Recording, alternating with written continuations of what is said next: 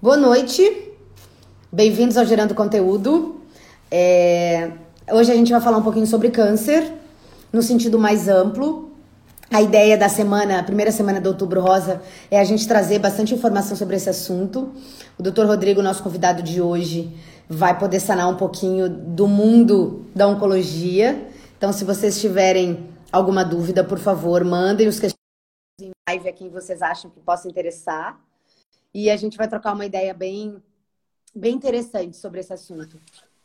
Oi, doutor. Oi, tudo bom, Aline? Tudo bem. Tá me ouvindo bem? Perfeitamente, perfeitamente. Rodrigo, seja muito bem-vindo ao Gerando Conteúdo. É um prazer te receber. Acho que o assunto que a gente. Que, o, o assunto que tu é especialista é um assunto hoje em dia que é bastante preocupante. Eu acho que a gente tem bastante casos, mas eu acho que a gente consegue sanar algumas dúvidas, ajudar grande parte da, dos nossos seguidores, né, em geral, para que eles consigam ter uma vida mais confortável e até evitar, quem sabe, para fazer uma prevenção, né? Sim, sim, eu que agradeço, né? É, eu que agradeço o convite. É, eu também tenho feito algumas lives agora aqui no, no Instagram, né, sempre com o intuito de levar informação é, de qualidade, né? Porque a gente ouve muita coisa em mídia é, não especializada, muita coisa francamente incorreta, né? Então é desmistificar um pouco alguns conceitos equivocados é, e eventualmente isso aí pode ajudar, né, de uma maneira ou de outra quem está ouvindo, é, talvez familiar de algum paciente, alguém que está passando por isso, enfim. Então estamos aí para para tentar ajudar nesse sentido. Vou começar te apresentando, então, o Dr. Rodrigo Kraft Roveri é oncologista em Santa Catarina. Doutor tem fellow em, na Itália e na Bélgica, né, doutor? Isso, isso. Um fellow em clínica e pesquisa é, na Itália e na Bélgica, né? Eu sou brasileiro, fiz minha faculdade aqui, lá no Rio Grande do Sul. É, fiz residência tudo aqui no Brasil, depois eu saí, fiquei alguns bons anos fora, fiquei seis anos fora do país. Ah, e aí acabei voltando. Mas faz tempo que eu estou aqui já, faz quase dez anos. Know-how tem bastante para a gente conversar, então mandem é. questionamentos que o doutor Rodrigo vai com certeza é, poder nos ajudar bastante e transmitir um pouquinho desse conhecimento que ele tem. Doutor, explica para nós primeiro o que, que é o câncer. Essa é, essa é a primeira pergunta, né? De sempre, quando a gente vem com um assunto desses aqui, que se conversa a respeito de, de, de dessa doença, né? Então, o que eu sempre explico para meus pacientes é, é, um, é um discurso sempre muito parecido, né? Quando a gente imagina câncer, a primeira coisa é que o câncer ele não é uma doença só, Tá? Então, assim, eles são muitas e muitas e muitas doenças, todas elas classificadas no mesmo nome.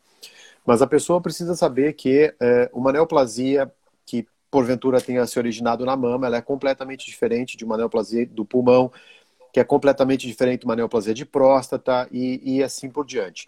Diferente em que sentido? Diferente no sentido em que o tratamento é diferente, o prognóstico é diferente, o que a gente espera daquele paciente, daquela doença, também são completamente diferentes. O que, que elas têm em comum? Na verdade, é uma coisa que é a gênese, né?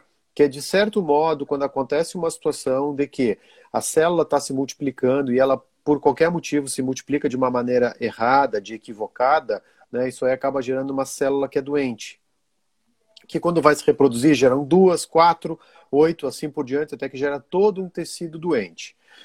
Por que, que ela se reproduz de uma maneira equivocada? Aí é que tá, né? São N causas também. Né? As causas podem ser desde causas genéticas, eventualmente é, causas é, comportamentais, né? Então, causa genética, por exemplo, tem uma síndrome muito específica de câncer de mama, que não é só de câncer de mama, é, é melhor dizer, não é específica, mas é bem falada a respeito de câncer de mama, esteve em voga até um tempo atrás por causa daquela atriz, Angelina Jolie, né? Ela acabou tirando o seio por causa disso. O síndrome BRCA1 né? e 2, é, onde os pacientes que, que já nascem com isso, nascem com uma predisposição grande de ter. Ela pode ser comportamental, né? Comportamental em que sentido? Né? É, neoplasia de pulmão, de cabeça e pescoço, está muito ligada ao consumo de álcool e ao tabagismo, né? São duas situações. Pode ser até infecciosa, a gente sabe que dependendo do tipo de tumor, é, por exemplo, o HIV, né, como dá um exemplo muito geral, ele predispõe o indivíduo que é acometido a uma série grande de tumores.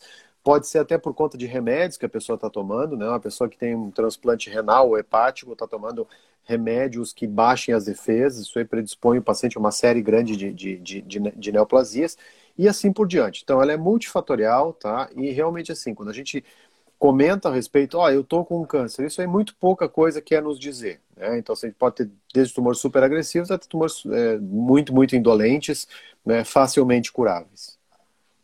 Tá. E doutor, por que que a gente, como é que a gente consegue descobrir, como é que eu sei agora, por exemplo, se eu estou com câncer? Eu tenho, eu aparecem sintomas normalmente? Não, é um exame de sangue, como é que é? É, é uma boa pergunta também. Na verdade, é uma boa pergunta que não tem uma resposta, né? Porque quando a gente é, entra nesse contexto de muitas doenças diferentes, é, é, difícil da gente conseguir da gente conseguir dizer, olha, é impossível que eu tenha isso no momento. Não, não, tem como, tá? A gente não tem como dizer isso. Não tem nenhum exame de sangue que consiga, com exatidão, é, predizer se o paciente tem qualquer tipo de, de câncer específico, né? Claro que se a gente pensar em cânceres específicos do sangue, por exemplo, leucemia, alguma coisa do gênero, é através do exame de sangue que se descobre. Mas o fato é que boa parte desses, desses, dessas doenças né, são doenças que são completamente indolentes, ou seja, o paciente às vezes não está sentindo absolutamente nada. Né? Acaba descobrindo por alguma coisa, alguma complicação local dessa neoplasia. Por exemplo, pensando em câncer de pulmão, o paciente começa a ter tosse, faz o raio-x, uma tomografia e aparece uma lesão ali. Tá. Então fica difícil uh, o difícil. diagnóstico precoce, doutor. Não é que seja difícil o diagnóstico precoce, né? Mas é, sempre a gente tem que botar num contexto que é, o diagnóstico precoce para alguns tipos de tumores a gente tem, sim, tem intervenções que porventura podem é, ajudar, né? Mas tem outros tipos de tumor que a gente não tem como predizer de uma maneira efetiva que aquilo ali possa estar tá, é, acometendo aquele paciente, né? Então, algumas situações hoje são recomendadas é, por exemplo, mamografia, né, eventualmente exame de PSA para o homem, né, junto com o toque retal, a partir dos 50 anos uma colonoscopia, mas tudo isso aí tem que entrar também no contexto da doença, é, da história familiar, familiar de doença desse paciente, né. Então, se o paciente tem uma história familiar muito forte ou de pacientes muito jovens, e sim, esse é um paciente que eventualmente vai ter uma abordagem diferente daquele paciente médio que entra no nosso consultório. Tá. E doutor, qual que é a diferença do maligno para o benigno? É, são, aí que tá, são, são, são doenças bastante diferentes. Vamos, vamos botar no, no, seguinte, vamos botar no seguinte, na seguinte perspectiva, né? Quando a gente pensa tumor, tumor é tudo aquilo que cresce, né? Então, assim, é, mesmo uma causa que, que não tem absolutamente nada a ver com o câncer, ele, ele é um tumor, ele vai crescendo. O maligno, via de regra, é aquele tumor que cresce, ele tende a destruir os tecidos na volta e ele tem o potencial de mandar metástase, né? O que, que é metástase? Metástase é quando ele sai um pedacinho dele, vai lá e se gruda em outro órgão, né? Cada tumor tem seu órgão, digamos assim, de preferência. Por exemplo, é, o melanoma tem uma predileção, determinado tipo de melanoma para ir para o cérebro, né? Um tumor de próstata tem uma enorme de uma predileção para se grudar em osso e, e, e assim por diante.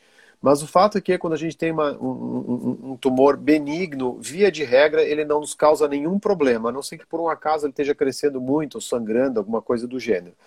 Um exemplo que se dá bastante é o mioma, né? O mioma, às vezes, ele, ele atinge é, tamanhos enormes, às vezes ocupa toda, mioma uterino, no caso, né? É, quase toda a, a, a, dimensão do útero, mas ele não é um, algo que, que vá trazer problema. Ele não vai sair dali, né? Às vezes ele pode ser tirado porque está sangrando ou porque está apertando estruturas vizinhas, mas não é um tumor que, via de regra, ameaça a vida de uma pessoa. Não sei, né? Em algumas exceções, sangra demais e assim por diante. Agora, um tumor maligno, sim, né? Ele começa, ele, ele cresce ali, ele começa. É, é, como se fosse botar é, raízes, digamos assim, não é exatamente isso, mas raiz nos tecidos da volta e tem o potencial de, de, se, de se espalhar pelo corpo. Tá. E doutor, a maioria dos pacientes eles já descobrem o câncer em estado avançado ou não? Hoje em dia, em função das prevenções e, e desse desconhecimento, é, tá não, mais for... fácil para... Sim, sim, sim. É, fortunadamente, a maior parte dos tumores ainda chega para a gente em estágio é, inicial, tá? Mas isso, claro, que depende um pouco do, do tumor que vem. É, de certo modo, com a prevenção, com o número maior de exames, que até se faz por outros motivos, né? É, um acesso mais, mais facilitado, digamos assim, à, à, medicina básica, a gente tem descoberto uma grande quantidade de tumores é, mais iniciais. Isso depende um pouco do tipo do tumor, né? Alguns tumores mais silenciosos a gente, hum, via de regra, ainda, ainda descobre é, avançado, mas boa parte dos tumores que vem para a gente são tumores iniciais, como tais, um potencial bastante razoável de, de cura. Tá. E doutor, hoje em dia, é, a gente pode considerar que a gente tem avançado nesse quesito tratamento, né, na, na, na, na, cura do paciente? Enormemente, enormemente. Isso é uma coisa que, se, eu tivesse que dizer é, uma única coisa nessa nossa conversa hoje, seria essa, né? O que melhorou, é, tanto em termos de tratamento cirúrgico, medicamentoso, é, é, absolutamente é absurda, né? Uma, é completamente absurda. Se a gente pegar a linha do tempo né, de sobrevida de pacientes há tão pouco tempo quanto 5, 10 ou 20 anos atrás, né, a diferença hoje é completamente absurda. Eu, eu tenho alguns pacientes que chegaram com doença é, bastante grave para mim, né, avançada e, e, tudo mais, que eu volto e meio ainda repito para eles: olha, esse remédio que o senhor está fazendo aqui hoje, que possivelmente esteja lhe curando. É se o senhor tivesse tido essa doença talvez há tão pouco tempo quanto 4, 5 anos atrás, a gente muito possivelmente não estaria conversando aqui agora, né? Então, assim, é, tem muita coisa, tem muita coisa vindo, né? É, então, assim, sempre a mensagem tem que ficar é sempre a esperança, tá? A gente tem que sempre pensar positivo e que os remédios atualmente são, são, são muito, muito bons para isso. Sempre tem espaço para melhorar, é verdade, mas estão, assim, numa crescente é, realmente estratosférica perto do que teve na época que eu comecei. Doutor Rodrigo, a gente pode dizer que a questão psicológica ajuda o paciente também, e ele está sempre com essa energia positiva e dizer, olha, eu vou me curar, isso tem cura, eu não vou morrer, coisas do tipo, ou não, doutor? Não, não, a ligação não tem, isso é comprovadamente. Não, tem, tem, né? A gente nota que todo aquele paciente que acredita, isso na verdade mais do que até tratamento para câncer, né? Eu acho que praticamente qualquer situação da vida, quando a gente acredita naquilo ali, né? É, quando a gente acredita naquilo ali, a nossa chance de conseguir é muito maior, independente do que seja, né? literalmente independente do que seja. Então, assim, eu realmente é, sempre tento passar né, esse tipo de situação. Olha, tem cura para a pessoa não, não pensar que, olha, daqui a pouco, pô, minha mãe morreu há 40, 50 anos atrás, é, então, assim, eu acho que não vai dar certo para mim. Não, não é assim que funciona, as coisas melhoraram bastante, tá? Então, quando a gente acredita, sempre a nossa chance é maior. Claro que é isso é por si só é maior, né? Claro que isso por si só não é um fator que, que vai nos, nos garantir o sucesso, né? De nada, porque, enfim, é uma série grande, grande de fatores.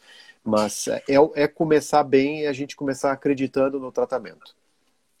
Tenho um comentário aqui da Rita que colocou só a esperança para quem tem dinheiro, infelizmente. Como é que está essa questão do tratamento no SUS, doutor? A gente também tá, tá, tá tem um atendimento especializado, qualificado?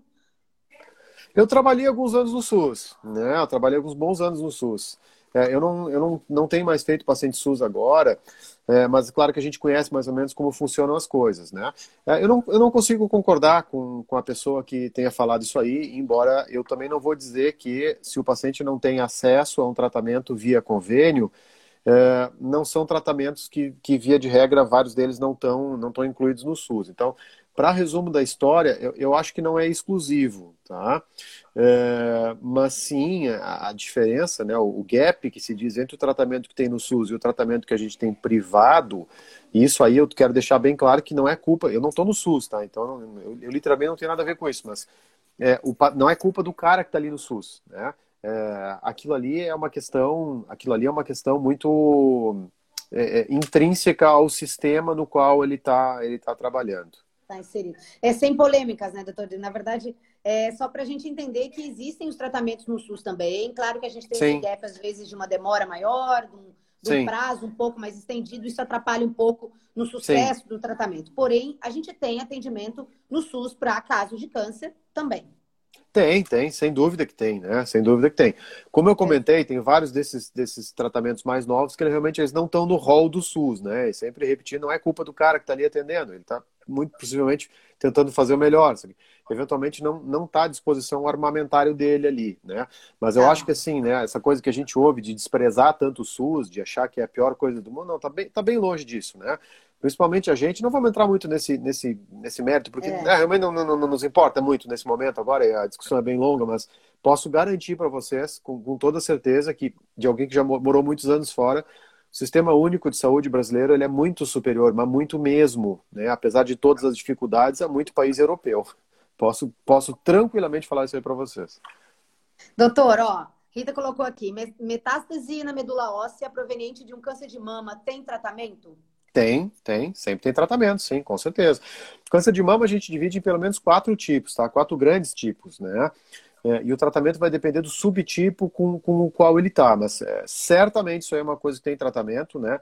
E nós temos pacientes com situações semelhantes, com metástase é, é avançadas, né? Que estão há muitos anos fazendo tratamentos é, bastante, bastante eficientes e tendo uma vida dentro da, da perspectiva praticamente normal.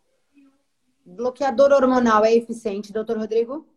Bloqueador hormonal é eficiente é, naqueles pacientes, especificamente câncer de mama, né? Especificamente naqueles pacientes que têm dois tipos de câncer de mama, que é o luminal A e o luminal B, né? Que são pacientes que expressam receptores hormonais é, na, na parede celular. Então, via de regra, sim, a nossa primeira escolha para uma doença avançada e adjuvante é, faz parte, né? Um bloqueador hormonal. Especificamente nisso, é, atualmente foi aprovado, agora há pouco tempo foi aprovado no Brasil, pelo menos duas classes de drogas diferentes que podem ser adicionadas ao, ao bloqueador hormonal, com resultados também bastante, bastante interessantes, né?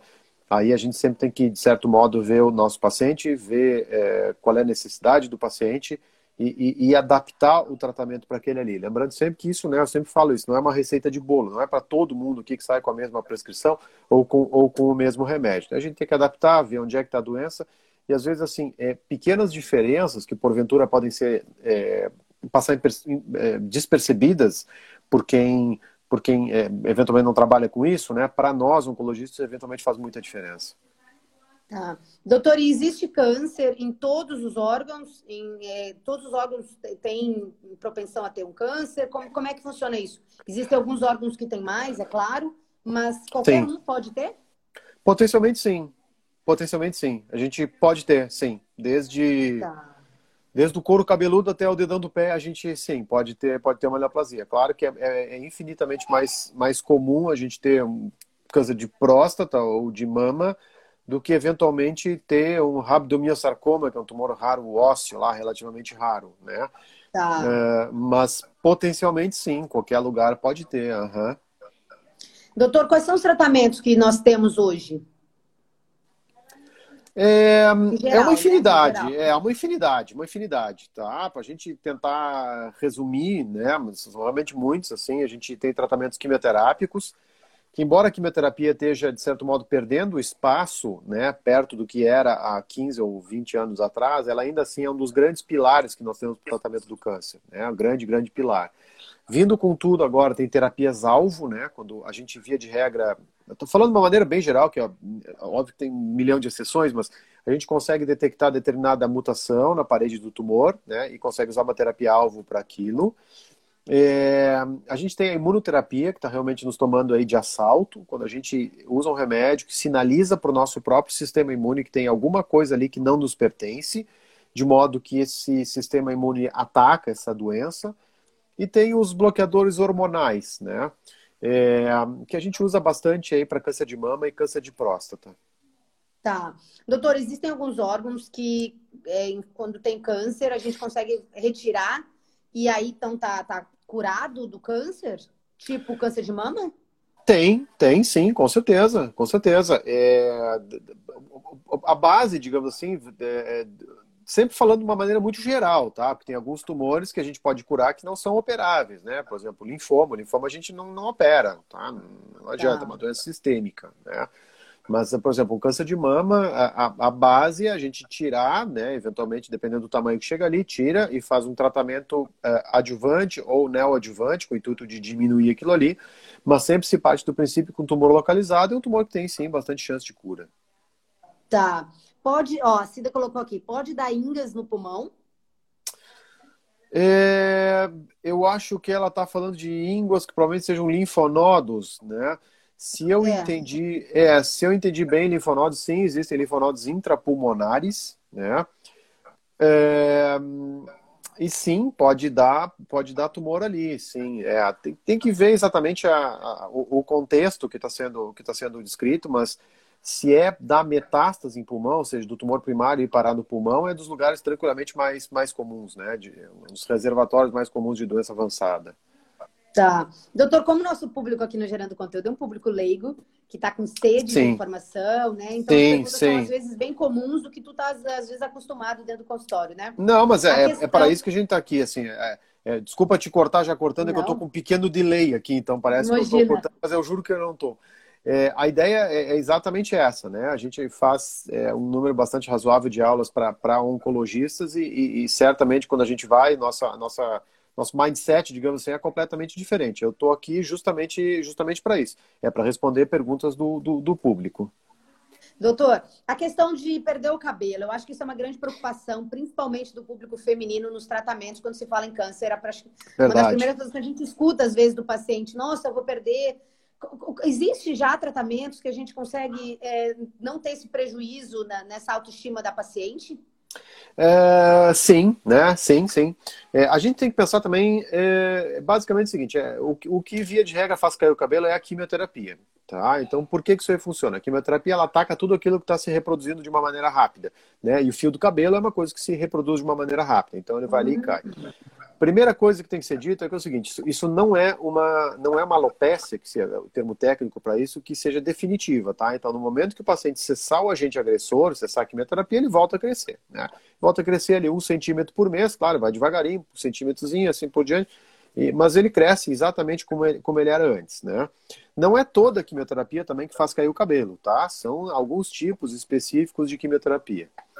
Em relação a uh, evitar, né, existem alguns tipos de uh, tocas térmicas que eventualmente podem fazer com que uh, faz uma funciona mais ou menos assim bota a touca né ela é uma touca muito gelada então ela contrai constrói o vaso né e faz com que a quimioterapia chegue menos no bulbo piloso vamos dizer assim do, do, do cabelo é, elas funcionam em alguns tipos de neoplasia, né? Basicamente neoplasia de mama, mas também sempre com, é, vamos botar assim, sempre com a ressalva de que, como a quimioterapia chega menos aqui, também não é todo tipo de tumor que pode ser feito isso. Por quê? Já existem casos de paciente com câncer de mama com recidiva exatamente aqui, em pacientes que usaram a touca, né? Claro que por enquanto a nossa experiência ainda é muito curta com isso e, e, coisa e tal, está longe de ser a regra, mas é uma coisa que já foi reportada. Né? Então, mesmo a touca, é... não vou dizer que não é 100% segura, mas assim, tem suas ressalvas, vamos dizer assim. Ah, entendi. Doutor, e quando a gente para a gente tentar falar um pouquinho para o público a questão da prevenção, assunto alimentação, bebida alcoólica e cigarro, norteiam todas as nossas lives gerando conteúdo. Eu acho que esses são três fatores importantíssimos que se as pessoas, né, tivessem esse cuidado, claro que salva de regra, pessoas que são jovens, não fumam, não bebem e têm uma alimentação super regrada, às vezes também podem vir a ter câncer. Isso não é né, um fator que exclui total. Mas o que a gente pode fazer para tentar diminuir a incidência? É, a grande, a grande, a grande palavra, digamos assim, é assim é, é tentar diminuir a incidência. Ou seja, é, não quer dizer que uma pessoa, ah, eu conheço alguém que fumou 70 anos nunca teve nada. Não, até pode acontecer, né? Aí a gente, às vezes, chega, quase que brinca com o paciente. É que nem é, sair por aí sem cinto de segurança, né? Pode ser que aquele que sai sem cinto nunca sofra nada, e aquele que está com cinto saia, bata e se machuque, mas estatisticamente a chance daquele cara que está se cuidando, está usando o cinto de segurança, é alguém que está mais, tá mais protegido. É, o que que, eu, que que eu diria? Mas se, se eu tivesse que resumir isso aí numa, numa frase só, é o seguinte, né? Ou em algumas frases, vou botar um parágrafo, né? É, o cigarro e o álcool estão sim intimamente ligados a uma enormidade de neoplasias, né? Se calcula que, não vou nem falar do cigarro, que né, é muito clássico, mas mesmo o álcool, ele está ligado a 6% das neoplasias é, humanas, né? Então isso aí, de certo modo, a gente, é, a gente sempre se preocupa que aquele paciente que tem, porventura, o uso de, de, de álcool frequente vai desenvolver uma neoplasia. Ao contrário do que se pensa, né, não existe um nível 100% seguro de consumo dessa, dessa substância, né? Então, assim, se eu tivesse que dar, um, dar um, uma dica, né? Se tivesse me perguntando, era isso aí, olha, tentar se abster ao máximo.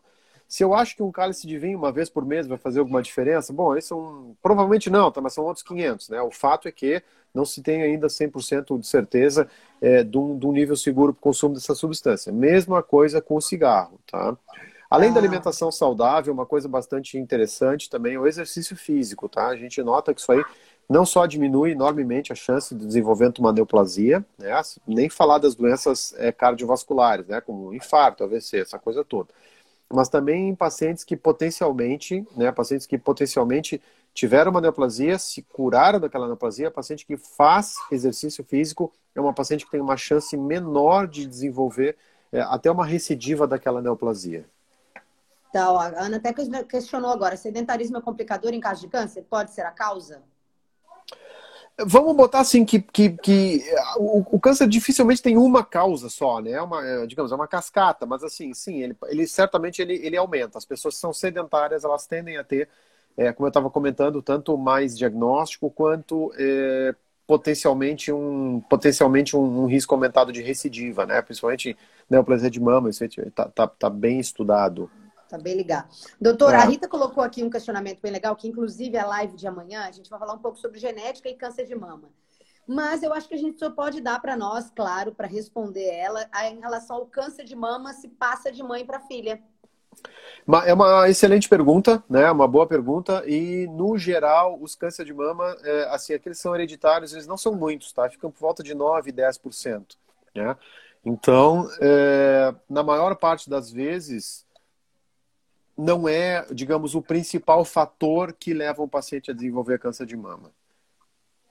Tá. É cuidar, então, é fazer a prevenção, exames, Sim. né, campanhas que nós temos anuais aí, fazendo foco, principalmente agora em outubro, a gente tem a campanha é, do outubro rosa. Mama, do outubro rosa. Tô de rosinha então, por isso até? Eu também. É, que bom. É. de rosinha. Doutor é. então acho que é o recado que fica para o paciente é ele se cuidar, ele se conhecer, né? Então ele vê se tem alguma coisa que está diferente, mudar alguns hábitos dele em alimentação, em exercício, alguns, alguns hábitos de cigarro e bebida alcoólica também, tentar é, reduzir ou não, né? Não ter, para que a gente Sim. consiga ter uma vida mais saudável, né, doutor? Evitar Sim. qualquer tipo de câncer. Sim, e principalmente lembrar que nunca é tarde, tá? Nunca é tarde para a gente largar o cigarro, a bebida, né? Nunca é tarde para começar a fazer exercício físico. Isso aí sempre, é, quanto antes a gente fizer, antes, antes melhor, digamos assim, para todo mundo. E a esperança de quem está com câncer, ou quem descobriu, ou quem está em tratamento, a esperança de que realmente é, existem tratamentos que são excelentes, nós temos aqui no Brasil, especialistas é, com, com, total habilidade para fazer o tratamento, para acompanhar esse paciente. Sim. Então, acho que realmente esperança sempre e que a cura é só, só, só ter esse pensamento positivo também, né, doutor? É, sempre pensamento positivo, né? E, e uma coisa que eu sempre, que, que eu sempre gosto de falar até agora, é, nos últimos tempos ficou, ficou bastante conhecido aquele ator, né? Que fez o Pantera Negra. É, uhum. é um, um, ator americano chamado Chadwick Boseman.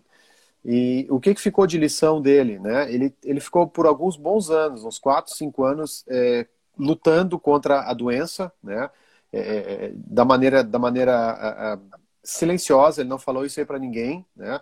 E o que chama bastante atenção é que ele, durante praticamente todo esse tempo ele teve ativo, ele teve produzindo, teve fazendo a obra dele, né? Fazendo as artes dele, esse tipo de coisa toda. Então, a gente sempre se lembrar que mesmo aquele paciente que porventura tenha uma doença metastática, né? Ó, já está no fígado, está, enfim, pulmão, onde quer que seja, esse é um paciente que ele pode ser produtivo, né? Esse é um paciente que pode fazer as coisas dele. Então sempre tem que pensar que é, tem vida pela frente. Doutor Rodrigo, ó, comentários agradecendo a tua atenção.